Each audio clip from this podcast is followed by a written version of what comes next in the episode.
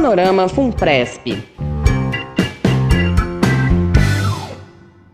Olá, participantes. Sou Anselmo Oliveira, analista da Gerência de Análise, Planejamento e Pesquisa da Funpresp.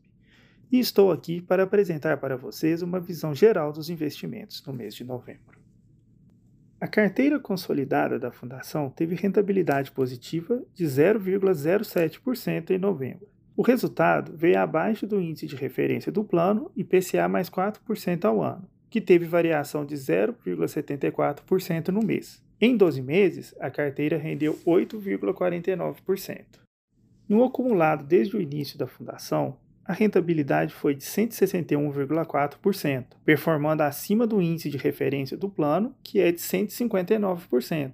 O que impactou a nossa rentabilidade? O mês de novembro apresentou grande flutuação no preço dos ativos. O mercado reagiu de forma positiva às perspectivas domésticas e internacionais. A Funpresp aproveitou a queda do dólar para elevar a posição no ETF IVVB11, que acompanha o desempenho da bolsa americana, representada pelo índice SP 500. A posterior valorização no mercado norte-americano e a desvalorização do real motivaram a redução da posição comprada pela fundação em ETF IVBB11, obtendo bons ganhos. Nós aproveitamos também a elevação das taxas dos títulos públicos pré-fixados, LTN, para adquirir ativos com vencimento em 2026. Observando a elevação das taxas dos títulos públicos indexados à inflação, NTNB com vencimento em 2060, alongamos o prazo da carteira com taxas superiores aos índices de referência dos planos. Em razão do cenário econômico, o Ibovespa, índice de referência para a renda variável, caiu 3,06%. No segmento de renda fixa, o IMA geral, índice utilizado para estimar a rentabilidade dos títulos públicos, apresentou queda de 0,06%. Por sua vez, o MSCI World, em moeda nacional, referência para nossos investimentos no exterior, subiu 7,6%, enquanto o SP 500 apresentou valorização de 2,21% neste mês.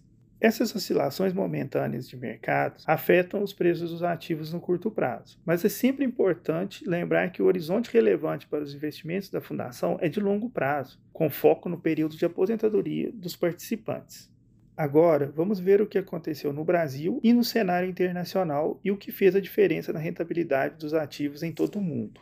No cenário doméstico, o IPCA subiu 0,41%, puxado principalmente pelos preços de alimentos, vestuário e transportes. Esse valor ficou abaixo das projeções de mercado, que eram de 0,45% para novembro.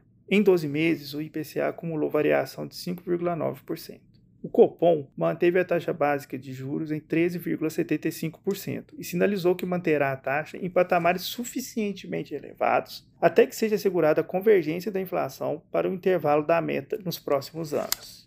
O PIB cresceu 0,4% no terceiro trimestre, em comparação com o trimestre anterior, e 3% no acumulado dos últimos quatro trimestres, consolidando a recuperação econômica no ano. Já no cenário internacional, a inflação continua em patamares historicamente elevados, fazendo com que os principais bancos centrais intensifiquem suas políticas de aperto monetário, impactando o crescimento e a dívida pública nas economias avançadas e emergentes. Na Europa, o Banco Central Europeu aumentou as taxas de juros no final de outubro, decorrente da preocupação com a inflação, que atingiu 9,9% em 12 meses. Nos Estados Unidos, o PIB cresceu 2,9% no terceiro trimestre, depois de duas quedas seguidas. A inflação ao consumidor veio abaixo do esperado, com aumento de 0,4% em outubro, chegando em 7,7% no acumulado dos últimos 12 meses. Nesse cenário, o Comitê de Política Monetária americano elevou as taxas de juros para 3,9% em novembro. Por fim, a China, após períodos de desaceleração, teve crescimento de 3,9% no terceiro trimestre. No entanto, os indicadores fatores negativos no mercado imobiliário, o comércio internacional fragilizado e os novos surtos de Covid-19 têm deteriorado as expectativas de crescimento para os próximos meses.